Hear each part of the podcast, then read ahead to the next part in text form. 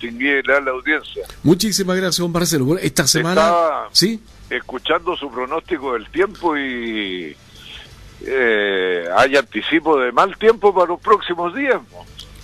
Que sería buen tiempo en este caso, ¿sí? Eh, que- No, hoy día el buen tiempo es cuando llueve, pues, Por eso. Jaime, no cuando se anuncia sol y calor. pues. Exactamente. Ah, Están las cosas al revés hoy día en el planeta. El norte está en el sur y el sur en el, no- en el norte dicen, ¿no? Hay una canción Ah. que dice. Bueno, Así parece. ojalá que logremos eh, que se cambie un poco esto. A propósito de esto, don Marcelo, esta semana se aprobó la creación de una comisión que investigará el tema de la sequía en todo Chile.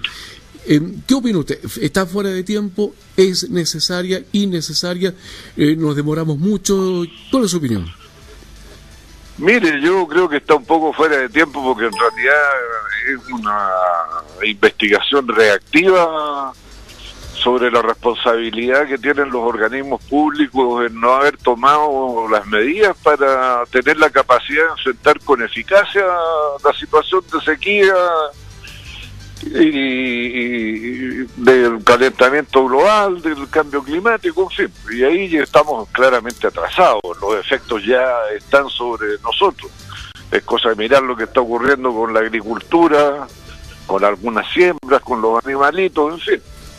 Ahora, si es eh, necesaria o no, yo creo que sí, porque por lo menos esto nos va a permitir eh, presionar a la autoridad para que reaccione y que tome decisiones que si bien no resultan en una solución inmediata, en el mediano plazo sí van a ayudar, como por ejemplo el embalse Catemo, tantas veces postergado e inexplicablemente postergado. Entonces sobre esto la autoridad tiene que dar una explicación y decir qué es lo que va a hacer en definitiva, porque en la región de Valparaíso, sin embalses, canalizaciones y otras obras, no vamos a resistir ni vamos a tener capacidad de enfrentar esto. Así que Sí. desde el punto de vista de la necesidad, yo creo que sí es eh, necesaria para provocar esta reacción, pero también para una eh, reflexión sobre lo que se puede recomendar hacer. A propósito, Yo creo que hay cambios legales que son necesarios, pero también hay una manera de enfrentar la nueva situación que hay que pensar y reflexionarla entre todos y poner el punto en el primer lugar de la tabla. A, a eso va a ayudar esta a estaba acordando, estamos a 26 hoy, no estoy descubriendo nada nuevo, don Marcelo, Sí. porque ocurre que el gobierno dijo que hoy día, hoy 26, se coloca en marcha eh, todas las medidas de, de- de ese decreto de catástrofe. Eh, no sé si ya estará funcionando a esta Bueno, altura. El, eh, intendente viene en una amplia entrevista que le hace el diario El Mercurio de Valparaíso diciendo que ya cuenta con los recursos y que va a llamar a unas mesas aquí y allá. Y bueno, esperemos que la transferencia de recursos sea expedita, pues, ágil, eh, oportuna, porque si no, bueno, ya cuando llegue la plata los animales van a estar muertos y no, no va a haber billete capaz de resucitarlos. Así Exacto, que no, imposible. ah, ojalá que cumpla con lo que ha dicho. Ojalá. En el mismo tema, la Seremi del Trabajo y Previsión Social reconoció la preocupación por el impacto en el trabajo que traerá la sequía, los trabajos de estación, ¿cierto? A la vez, un estudio de economía planteó los problemas para invertir en la región. ¿Es así, tan así, o qué se puede hacer para revertir esos malos augurios? Bueno, yo creo que el primer paso para poder superar un problema es reconocerlo y este gobierno venía negando, por ejemplo, el impacto de la sequía en el aumento de los precios de la producción agrícola. Hoy día ya han dicho que va a haber un impacto. Ya. ¿no? Y también eh, se negaban a aceptar de que esto va a tener im- impacto en el trabajo, en el incremento de la cesantía. Ahora ya lo ha aceptado, esperemos de que haya una reacción eh, en, eh, en consecuencia, porque el Estado de Chile dispone de programas para abordar estos temas.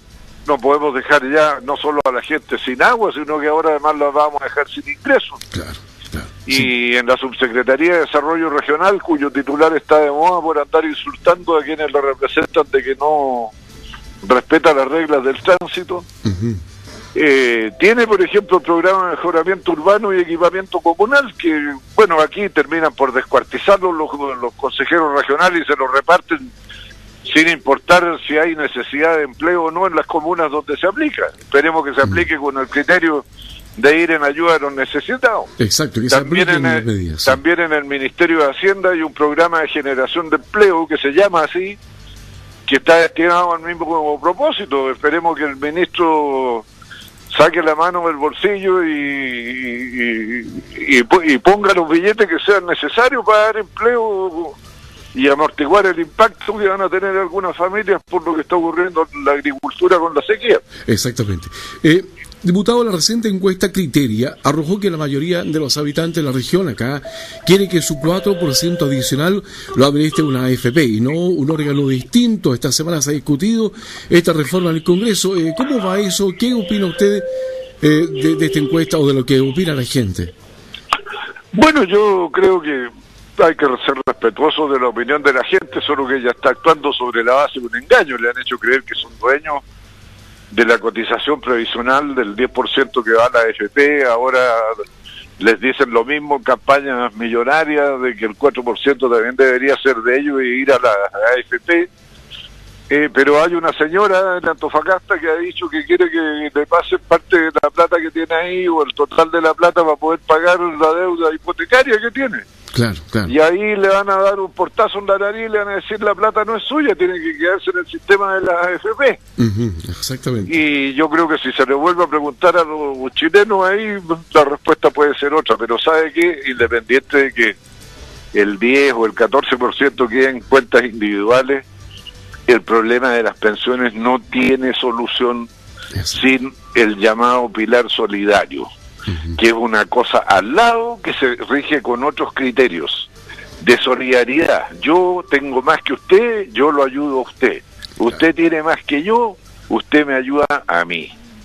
No hay otra manera de resolver este problema. Vamos a ver cómo. Así que al lado de la cuenta individual tiene que haber una cuenta de solidaridad, inevitablemente. Claro que sí.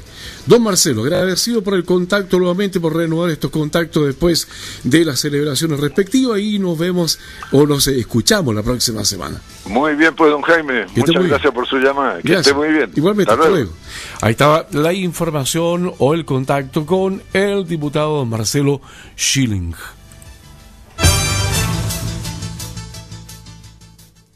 88.5 FM para todo el Valle de la Concagua y para el mundo en www.superandina.cl. Porque somos una tradición en los Andes. Ferretería Carraminana. Todo lo que usted necesita está en un solo lugar, con atención personalizada, estacionamiento gratis, reparto a domicilio. Por eso los aconcagüinos prefieren